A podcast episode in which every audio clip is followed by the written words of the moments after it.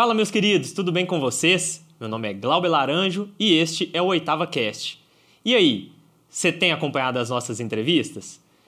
Comenta aí embaixo, fala o que você está achando, se inscreve no canal, ativa o sininho para receber notificações e, claro, curta, compartilha e acompanhe a Oitava nas redes sociais para ver tudo que acontece na nossa igreja.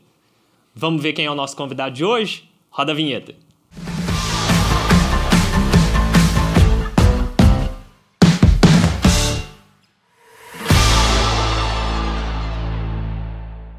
Nosso convidado de hoje é uma pessoa muito especial e que muito nos honra e está presente aqui hoje. Ele é presbítero da Igreja Presbiteriana de Pinheiros, tem uma formação e especialização em áreas diversas como administração, agronegócio e é atual presidente do Instituto Presbiteriano Mackenzie em São Paulo. Estamos aqui hoje com o presidente Milton Flávio. Presidente, muito obrigado pela sua presença. Eu que agradeço, Glauber. É uma satisfação estar aqui neste podcast da oitava igreja presbiteriana aqui de Belo Horizonte. É, quero já deixar de pronto o meu abraço ao reverendo Jeremias e também através do presbítero Renato Laranjo, teu pai, né, também estendo meu abraço a ele, um grande companheiro ali é, de conselho, inicialmente no Mackenzie, e agora a gente está é, na área executiva e o presbítero Renato continua lá no conselho. Uhum. E é uma alegria também é, ter recebido o teu convite para falar um pouquinho das coisas que Deus fez na vida da gente uhum. e o que é bom. E Ele continua fazendo. Amém. Então, é uma alegria estar aqui com você. Obrigado pelo convite. Uhum. Vamos seguir, então, começando lá do início da sua história. Uhum. Aonde nasceu o presidente? É, eu nasci numa cidade do interior de São Paulo chamado, chamada Itapeva, Uhum. Ela está a 300 quilômetros mais ou menos de São Paulo. É, nasci no dia 10 de maio de 1963. Recebi meu nome Milton pelo nome do meu pai, Milton de Moura Miesel. Uhum. E é, recebi o nome Flávio, meu nome é Milton Flávio Moura, uhum.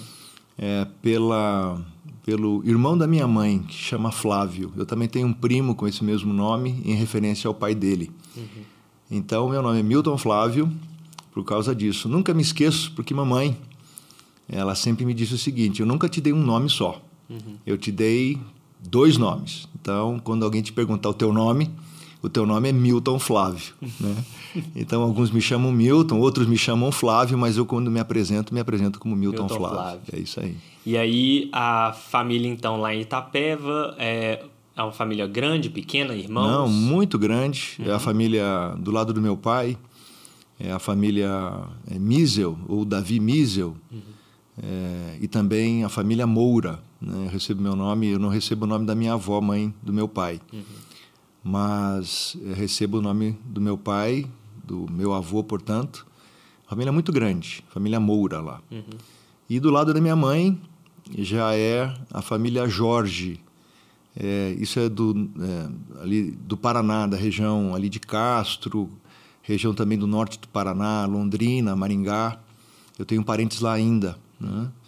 Então, dos dois lados, é, eles é, e do lado da minha avó ainda, mãe do meu pai, ela tem uma origem da Alemanha. Eles vieram da Alemanha, da cidade de Colônia, e se instalaram lá naquela região ali de Itapeva. Uhum. E também é uma família bastante tradicional, a família Miesel lá, M-U-Z-E-L com o tremado. Uhum. Então eu sou Miesel, não recebo Miesel por causa da minha avó. E, e uma curiosidade, né? Meu pai quando foi para ser é, é, registrado, o, era o tio dele que era dono do cartório. E quando foi registrar, ele registrou com o nome dos primos.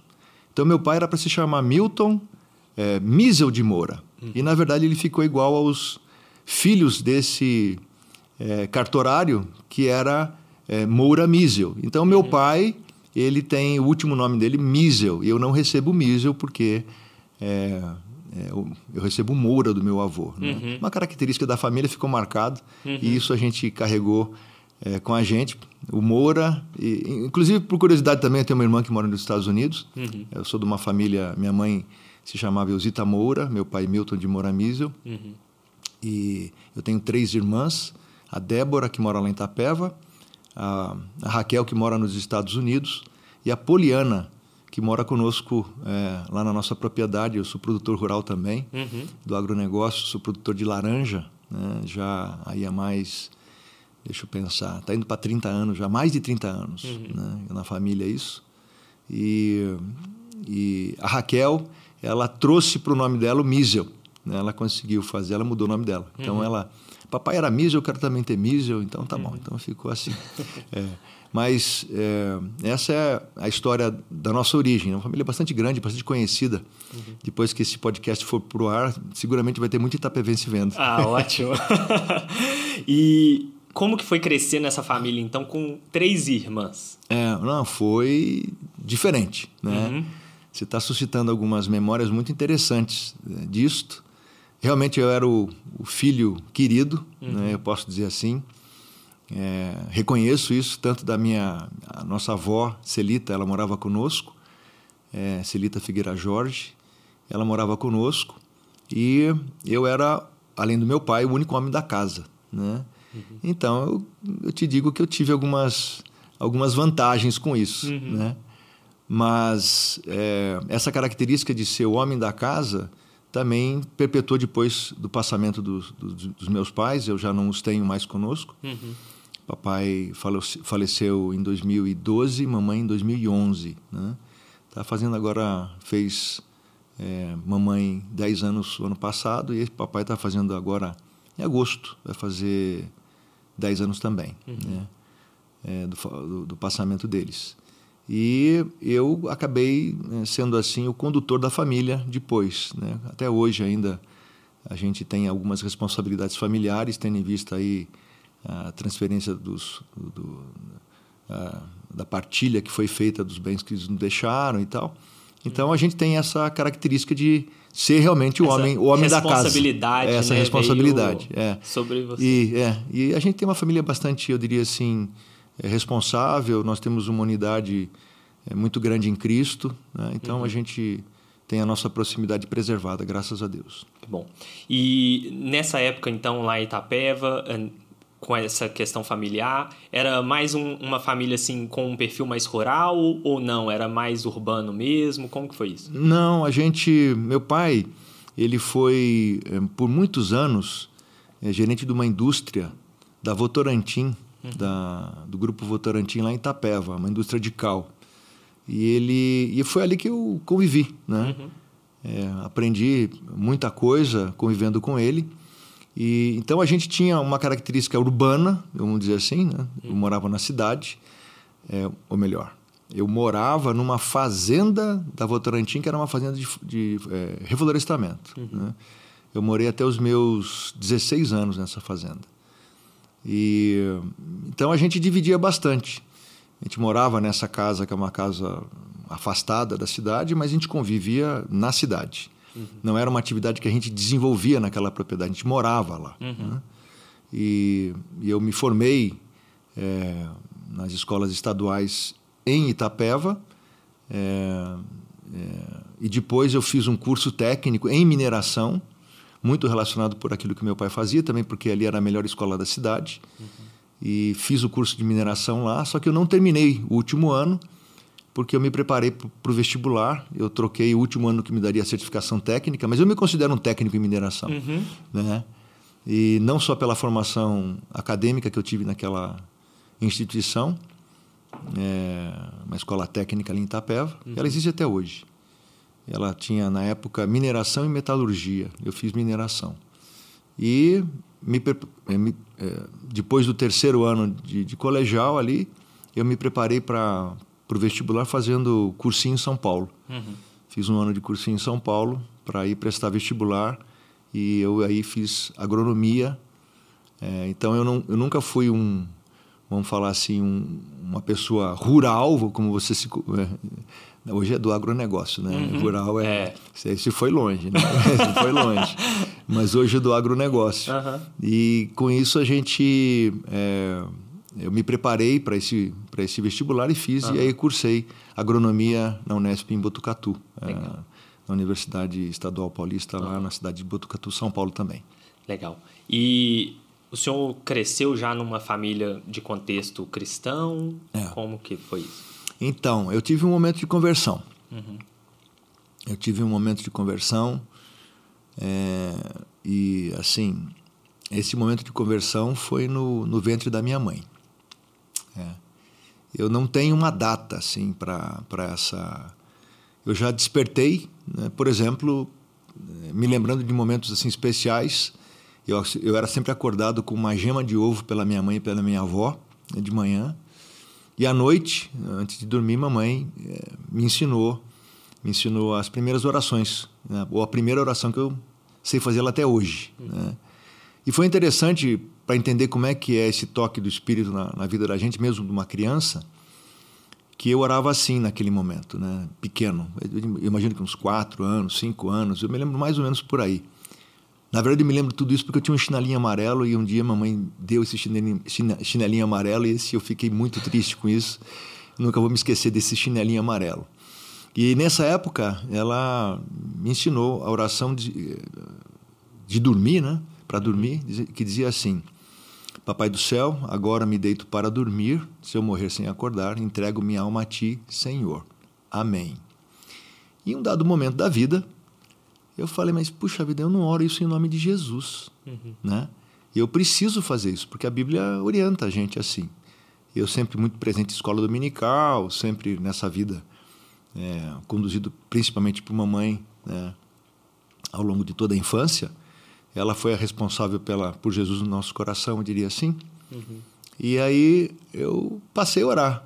Né? Agora me deito para dormir, se eu morrer sem acordar, entrego a minha alma a ti, em nome de Jesus. Amém. Né? A ti, Senhor, em nome de Jesus. Amém. Então são coisas que mostram né, o que foi o trabalho de Deus na vida da gente desde, eu diria que desde o ventre. Uhum. Né? A mãe sempre, sempre teve esse cuidado conosco, e isso com todos os, os filhos, né? Ah, comigo, com Débora, Raquel e Poliana. E hoje eu sinto que a gente leva essa semente adiante. Né? Isso é indelével na vida da gente. Uhum. Então, quando o provérbio fala que ensina a criança no caminho em que deve andar e quando ela for velha não se desviará dele, dele né? É, provérbios 22, 6, se não me engano. É isso ou não? Alguém procura para mim aí?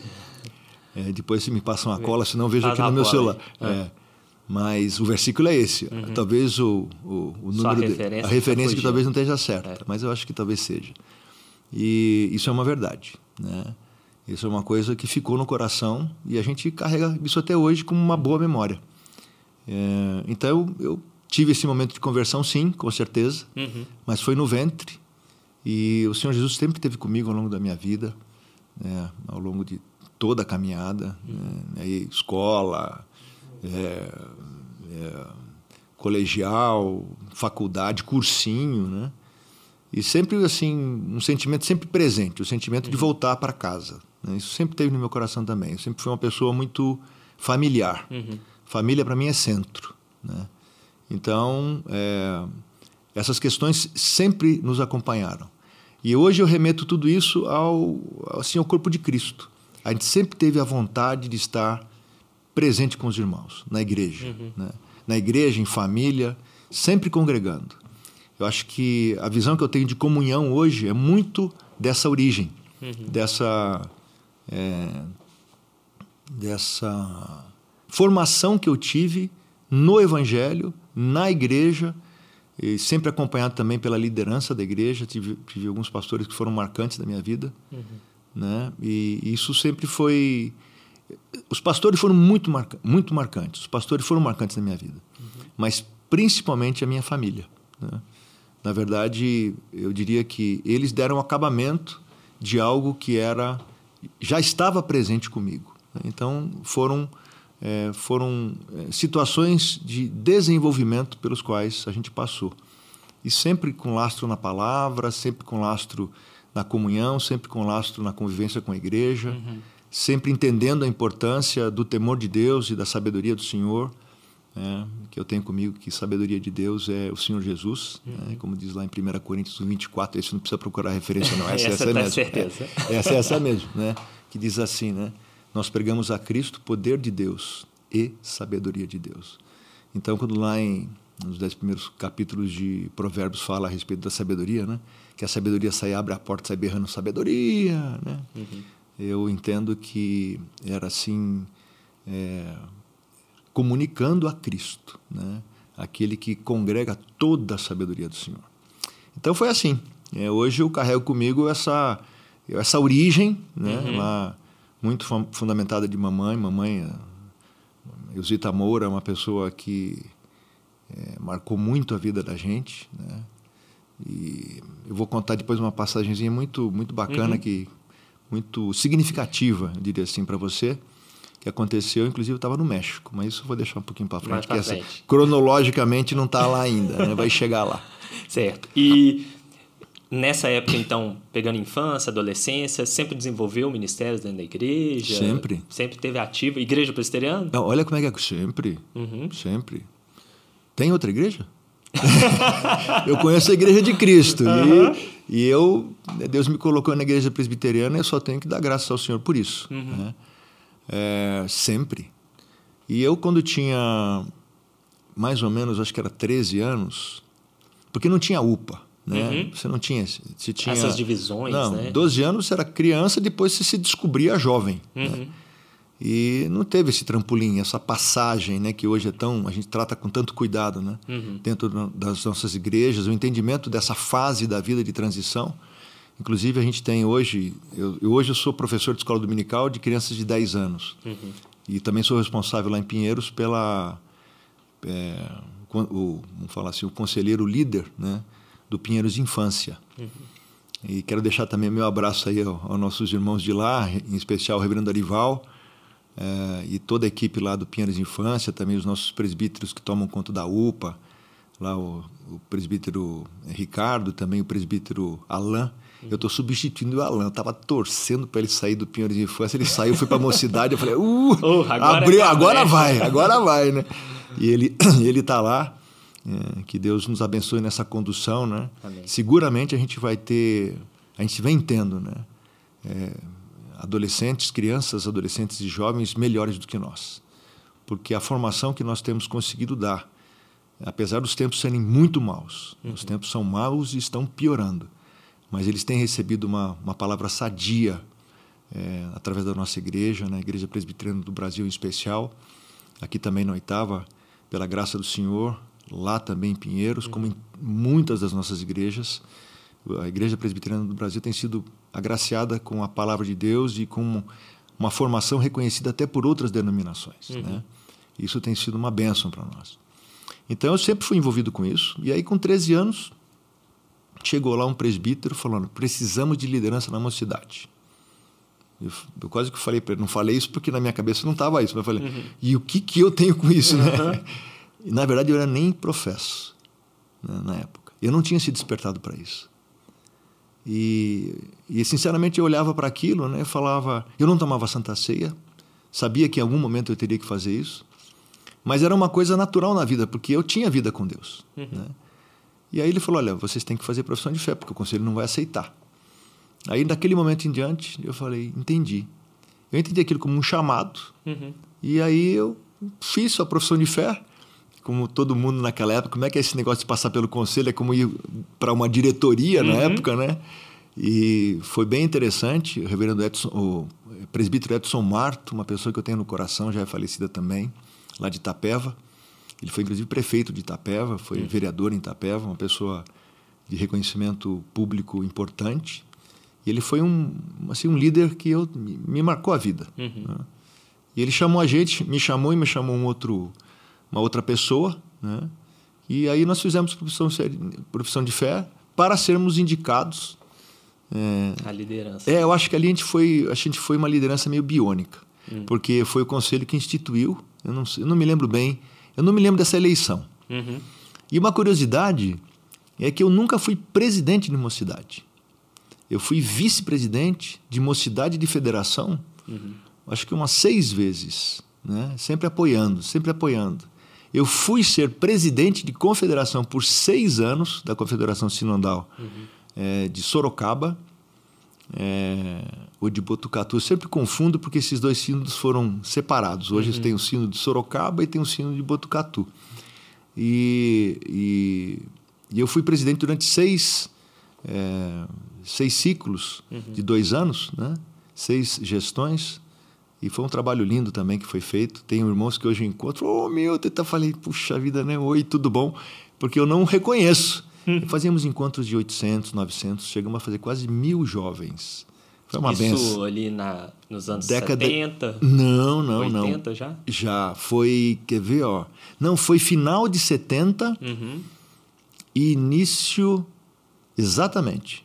78 até 84, mais ou menos, 83. Uhum. E, e foi o período que nós tivemos é, à frente desse trabalho é, sinodal. Uhum. Né? E eu tinha uma equipe maravilhosa, os irmãos ali de Votorantim, de. É, se eles estiverem vendo isso aqui, eles vão lembrar muito bem. De Votorantim, de Rancharia, de Tatuí, de Itapetininga mesmo, né? Uhum. Tivemos o pessoal, irmãos preciosos, que nós tivemos junto durante esse período. Enfim, sempre envolvido com o trabalho, Uhum. Igreja sempre fez parte, né? E eu, eu diria assim, eu tenho, um, eu tenho um chamado no coração porque é para comunhão, né? Uhum. Esse é o meu chamado. E as pessoas têm um pouco de dificuldade, né? De entender isso quando eu é, vou falar um pouquinho disso também hoje.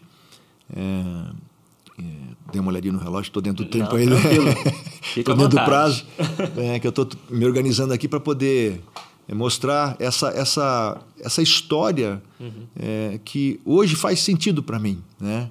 É, que houve aí ao longo dessa caminhada. Mas sempre envolvido com igreja, é, desde a minha profissão de fé, entrando para a mocidade, eu fiz um trampolim da, praticamente dali da, da, Nessa da juventude, não tinha uma é, adolescência da, ali? Não, não tão de, a gente era um adolescente né? dentro da juventude, da. Da, da, do OMP, né? Uhum.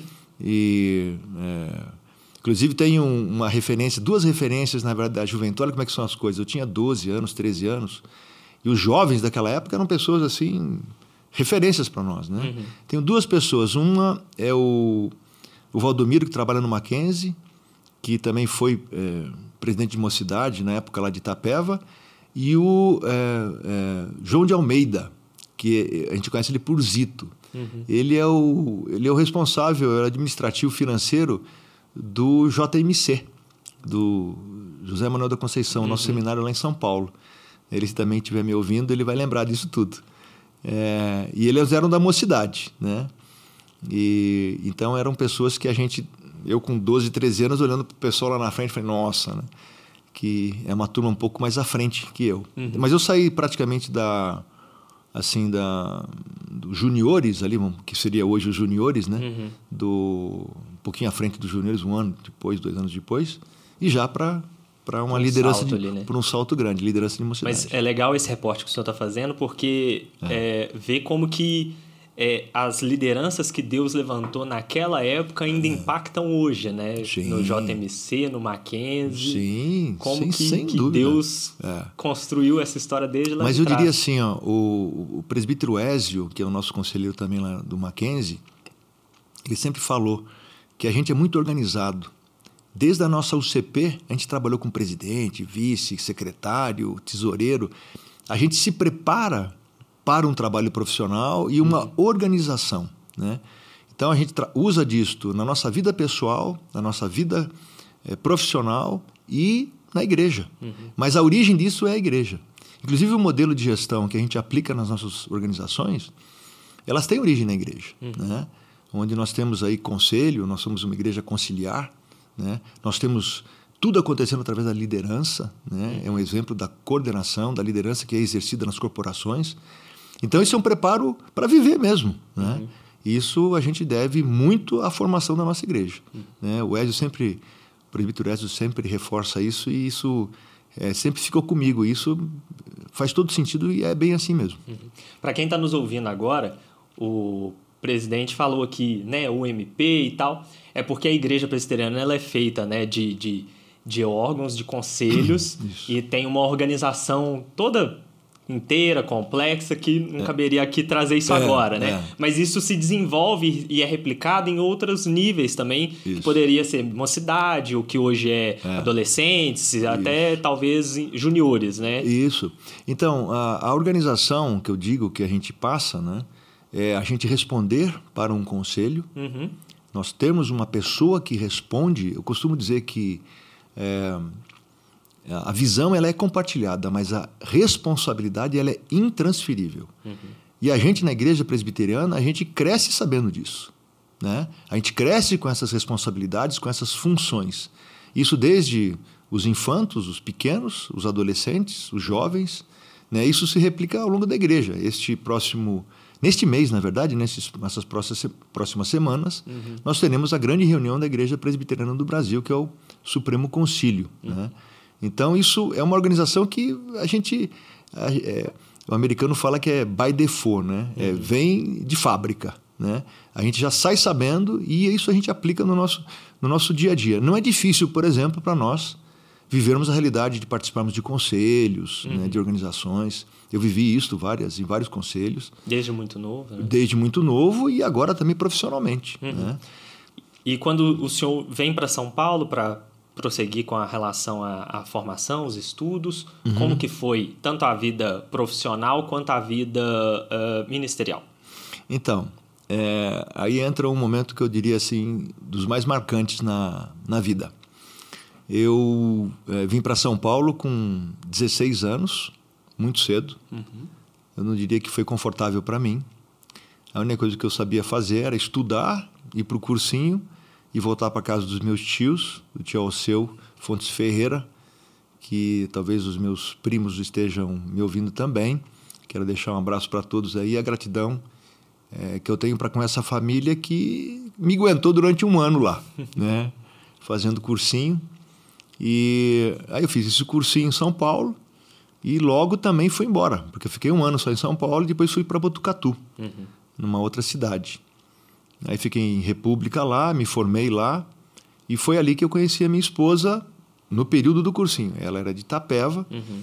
né, nos últimos dois anos praticamente aí da, da, da, minha formação foi quando a gente começou a namorar, né, noivou e nos casamos é, em 87, eu me formei em 84, né? então três anos depois uhum. a gente estava casado. E eu comecei isso ainda no finalzinho da minha. Eu comecei a olhar para ela um pouco antes. É uma história bonita essa. Uhum. Vou contar aqui para vocês. Pode contar. é, a primeira vez que eu olhei para para minha esposa, ela tinha mais ou menos 12 anos, eu estava ali na véspera de ir embora de Itapeva, 16 uhum. anos.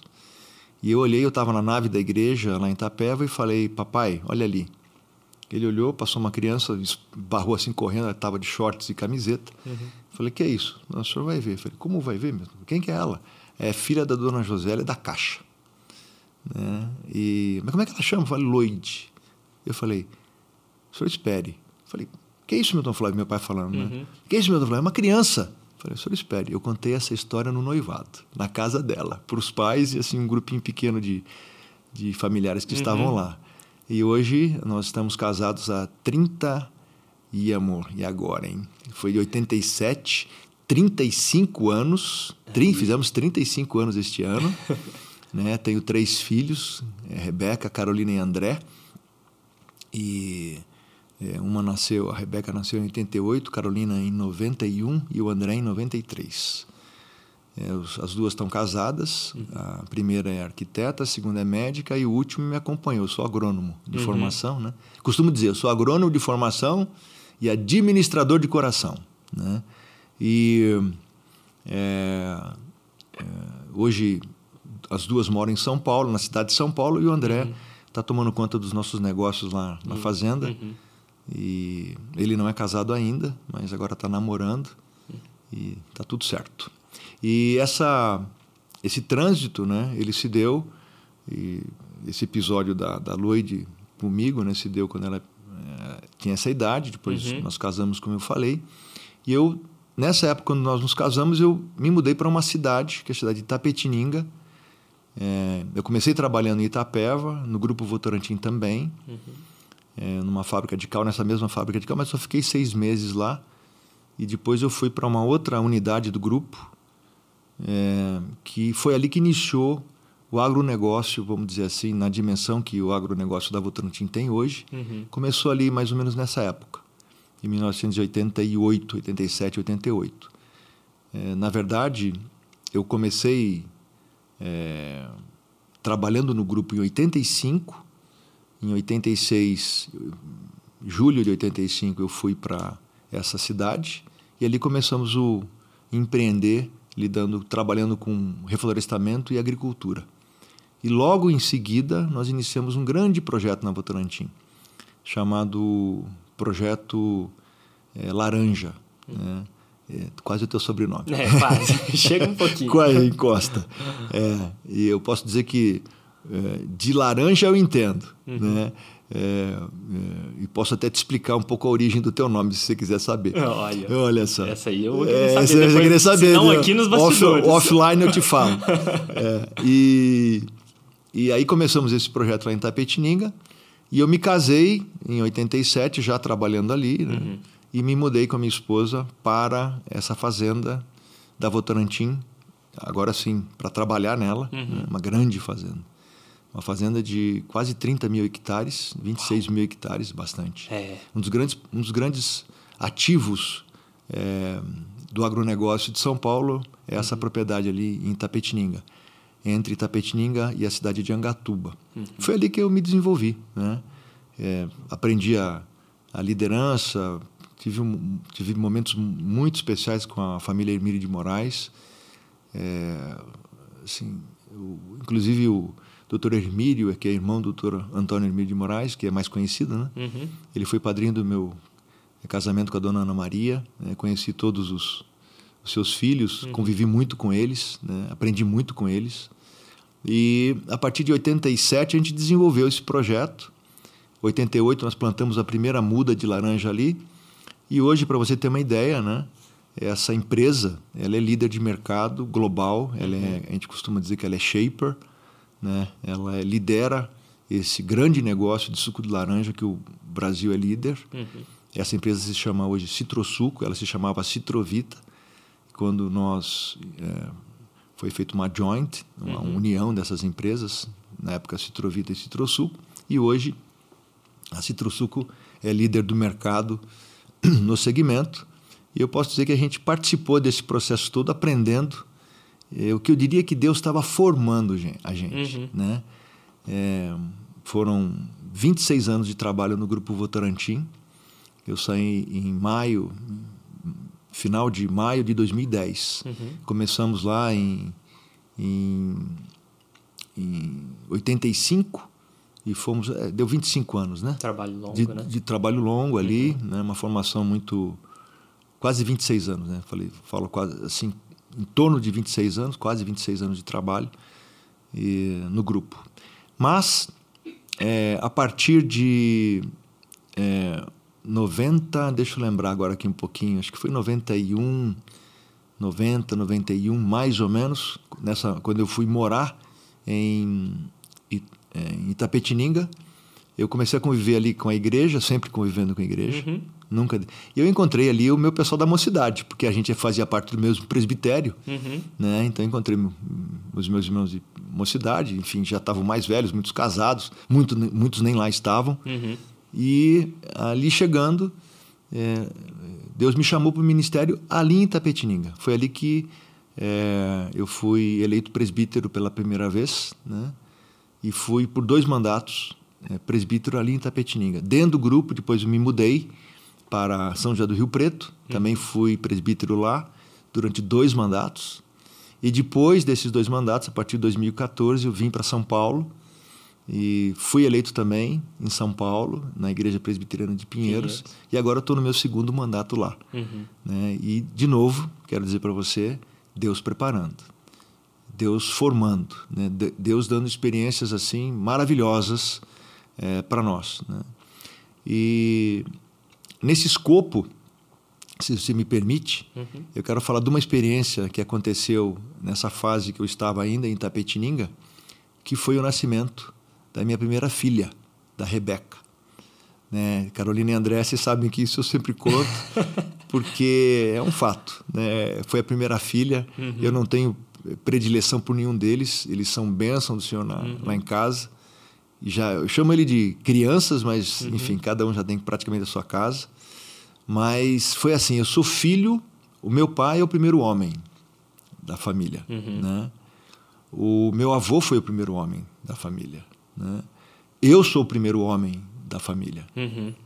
Então, eu estava esperando que a primeira Que ia seguir a que história, ia seguir né? a história, né?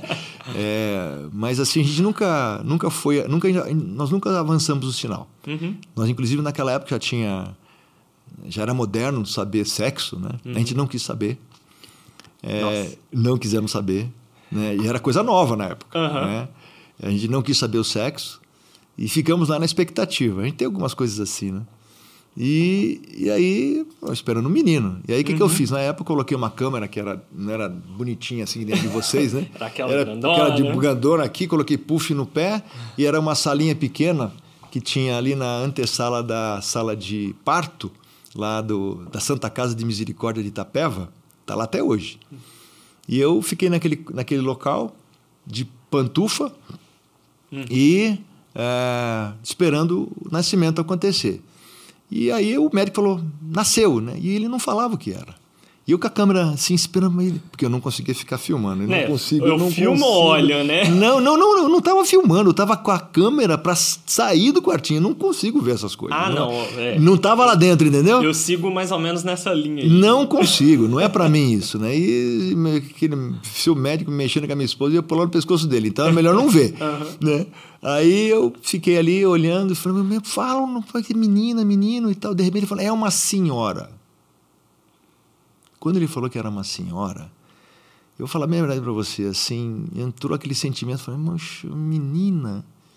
Puxa, menina, né? Eu sou menino, meu pai é menino, menino, menina. Aquele ficou na cabeça, né? Eu lá Aham. com meus 20 e poucos anos, né? Fazendo aquela conta ali, né? O que, que aconteceu que de errado não, aqui, não né? é errado. Eu falei, menina, menina e tal. Fiquei aquele negócio pensando. E de repente, ali assim, a pessoa, a enfermeira, tirava ela num cobertor que a gente chamaria hoje de cobertor corta-febre, não sei se você sabe, meio de feltro, assim, Uhum. Sim, um negócio sim. meio diferente. Ele leva a criança, sai para ela, ela para fora e entra. É assim, é- hoje não é mais assim. Uhum. Mas ele sai e depois entra de novo na, é, ali na, na área da- das crianças, né? Do, do berçário. berçário. É. Uhum. E ele, ele tem que passar por mim. Olha, Glauber, quando ela. Quando a enfermeira trouxe, e eu com aquele negócio na cabeça, câmera aqui, eu tava com a câmera ligada, esperando ela, vir.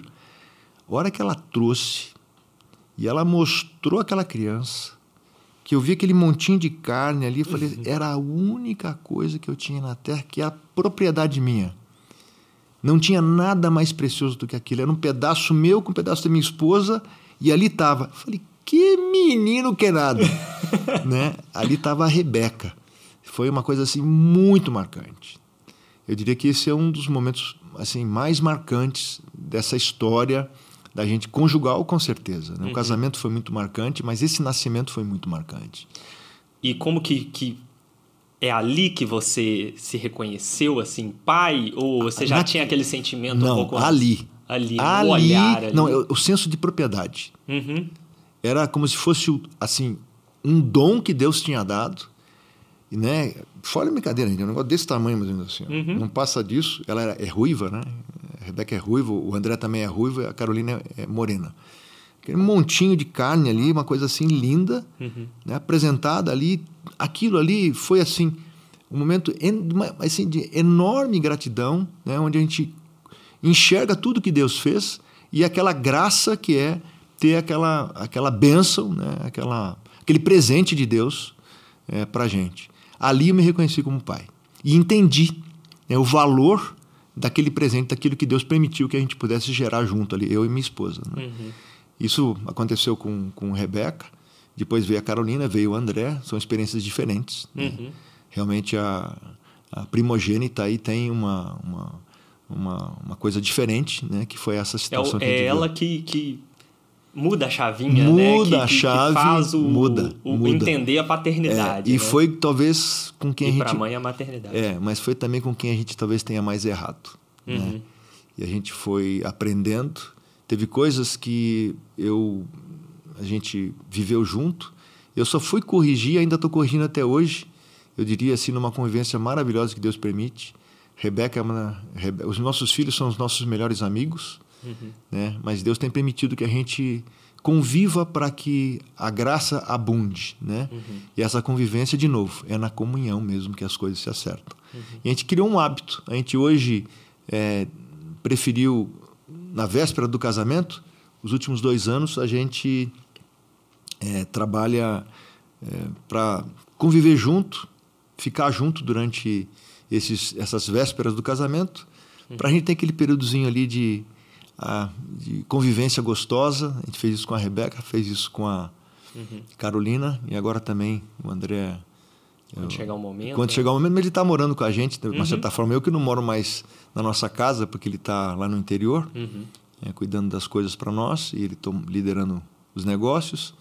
E, mas é, é, um hábito que a gente criou de conviver esse período final de solteiro juntos. Uhum. Tem sido muito bom. Legal. E voltando um pouquinho na história uhum. cronológica, quando veio para São Paulo, então, 2010, né? Salvo engano. 14. 2014. Isso. E aí que entrou o Mackenzie? O Mackenzie, eu tive um convite é, para ir para o Mackenzie em 2011, que foi quando eu saí da Votorantim, né? Que antes uhum. eu não eu tinha tido convite para participar do Mackenzie, mas eu não conseguia a atividade profissional não permitia. E a hora que eu saí da, da Votorantim, é, eu acabei é, sendo convidado novamente, né? Uhum. E eu digo que foi a mão do Senhor nisso tudo, é, assim, é, muito claramente. Né? Hoje fica mais claro, né? Olhando para trás. O, né? Olhando para trás, vendo o que Deus estava fazendo. Aí eu fui chamado para o conselho e a partir de dois, outubro de 2011 eu entrei no conselho do, do Mackenzie. Uhum e lá permaneci até é, a nossa posse, né? uhum. 28 de junho do ano passado. Uhum. Né? Então deu quase 10 anos. Né? E outubro daria 10 anos. Né? Então hoje eu já estou há um ano como trabalhando como executivo do Mackenzie uhum. e fiquei praticamente 10 anos no conselho do Mackenzie. E Quais são os desafios dessa posição? Quais são os sonhos, os projetos de estar tá nesse lugar? Uhum. Que o Mackenzie é um, um mundo ali, né? É, é um mundo. Então, Glauber, é, como eu disse para você, esse período todo de formação, é, trabalhando secularmente, né? Uhum. E foi um período assim de é, sempre usar parte das ferramentas que a gente tinha conosco.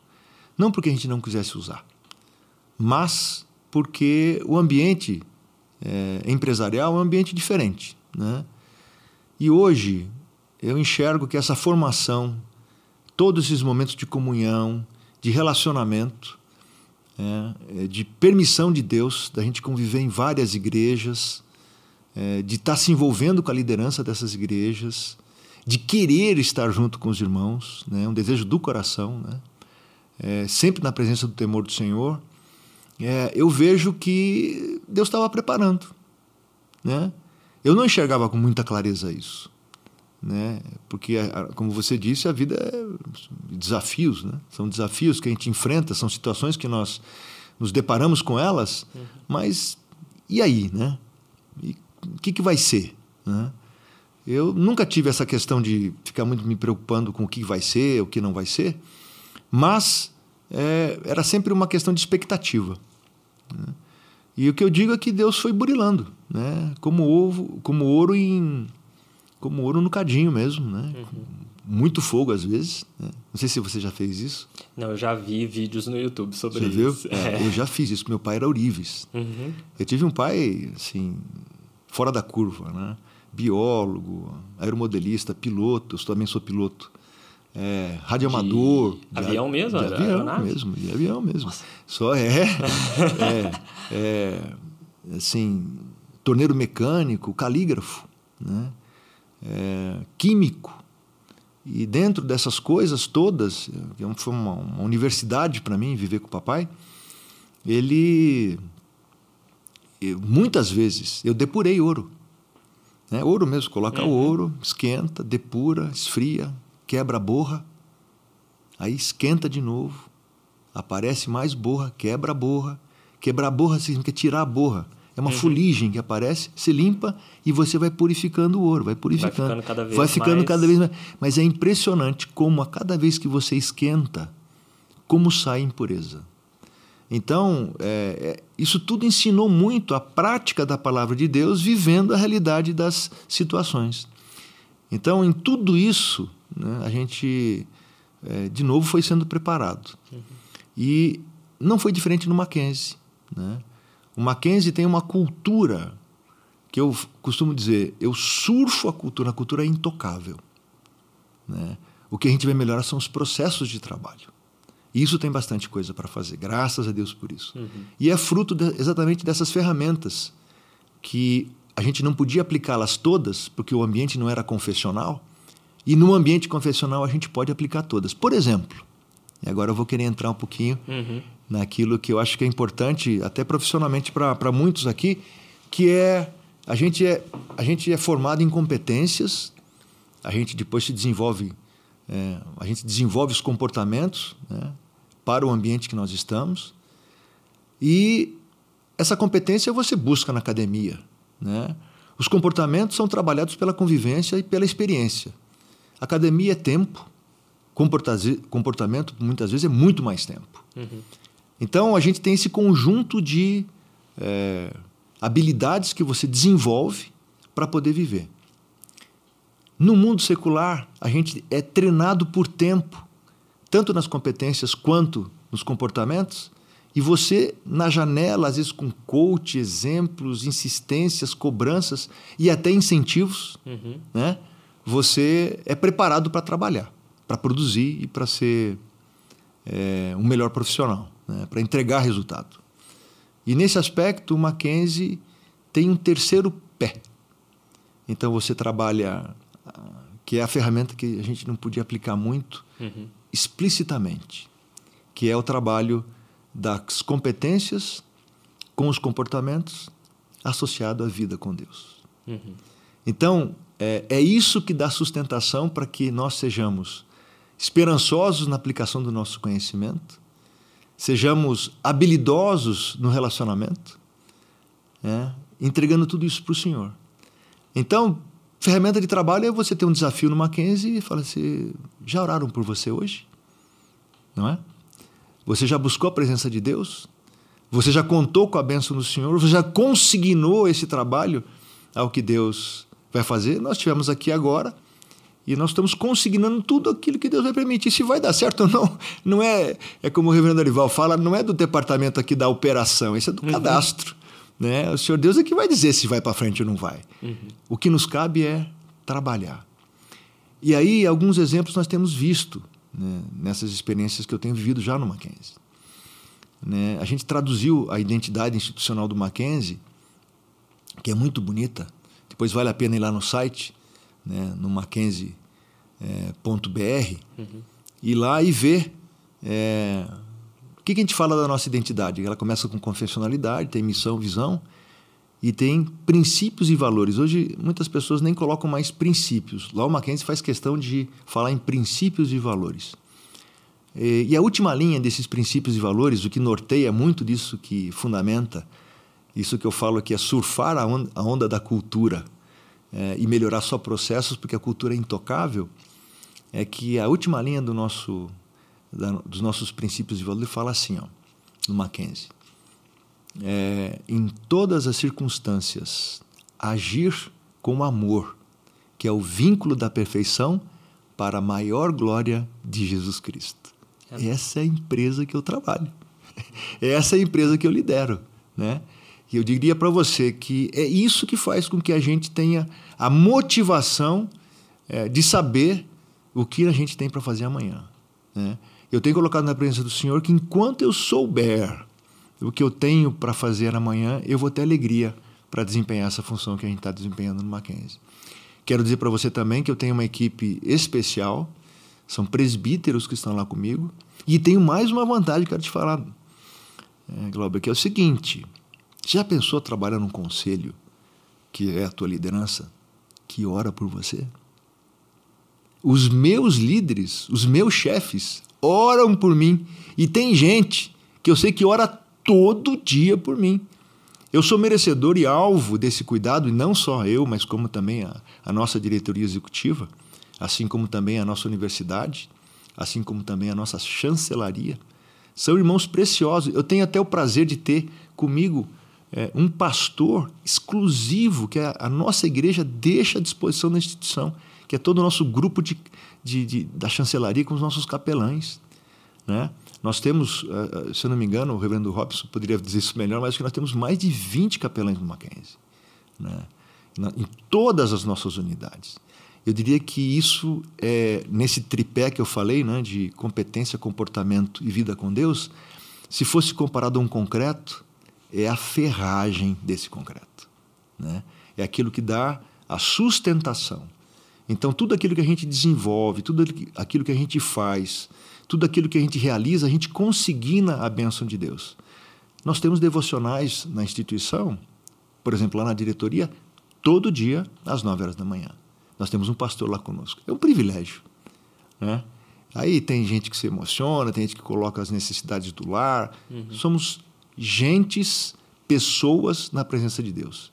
E com a faca nos dentes.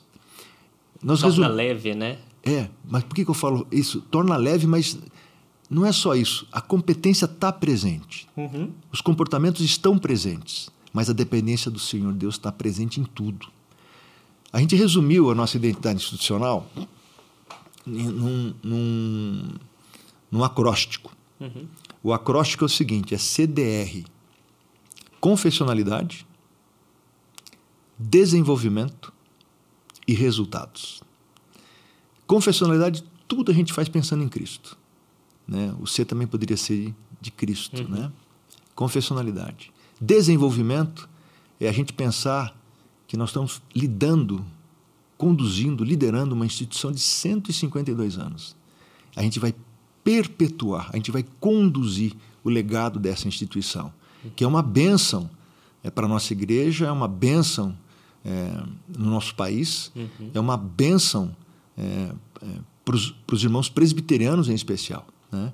que a gente precisa é, compartilhar mais. Né? Isso, como você falou, uns dos sonhos né, que nós estamos uhum. tendo, vai por aí. Mas é cultivar o legado, é pensar no dia de amanhã, é levar adiante aquilo que os missionários é, lá em 1870 trouxeram é, para o Brasil. Uhum. E resultado. Aí você fala, bom, resultado? Resultado. Qual é o resultado que você espera de uma organização? Ah, lucro. Falei, pois é. O Mackenzie, ele olha para almas.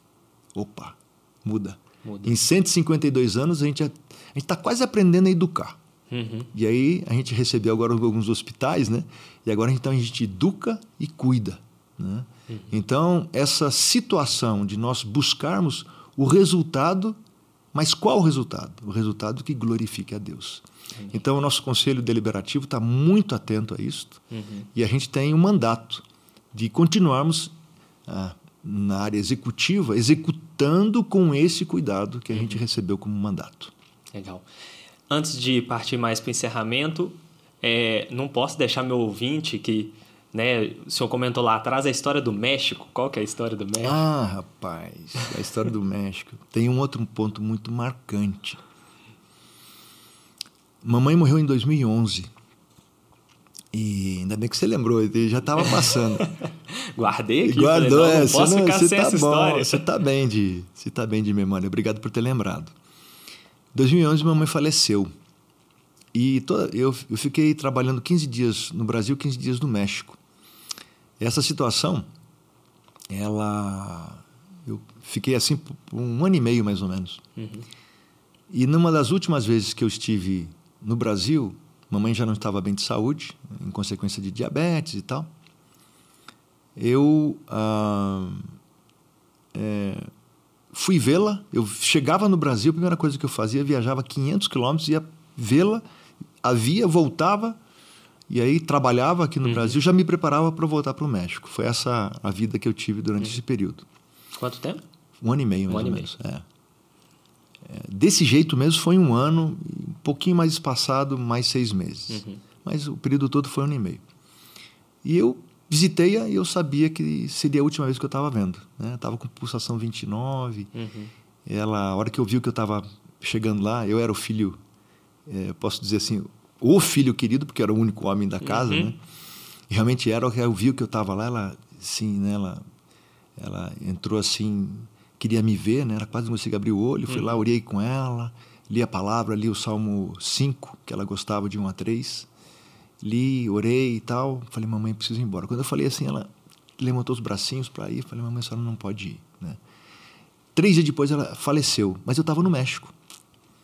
E lá no México eu recebi essa notícia, saí do local que eu estava, uhum. fui para um hotel e ali um, uma pessoa deixou o celular aberto e eu participei do ofício fúnebre lá com muitos pastores, assim, foi um momento muito bonito. Uhum. E aí eu, eu, coloquei a minha irmã nos Estados Unidos, eu no México e o pessoal lá, no, na, lá em Itapeva. Uhum. Aí aconteceu isso e, e, e à noite eu passei muito mal. Foi um momento muito difícil. Por duas razões. Porque eu nunca mais a ouviria. Duas coisas veio no coração. Eu nunca mais ouviria a voz da minha mãe. E a segunda coisa é que eu. Naquele momento eu perdi a pessoa que mais orou por mim. Duas coisas. Foi muito difícil para mim. Eu acordei de madrugada, mais uma pressão no coração, mente. Foi um negócio muito difícil. Eu entrei imediatamente em oração o Senhor Deus tirou com a mão. Então eu nunca vou esquecer daquilo que Deus fez por um, um servo seu, num momento de extrema angústia, de tristeza, mas ele trabalhou meu coração e tirou com a mão. Mas tirou com a mão mesmo.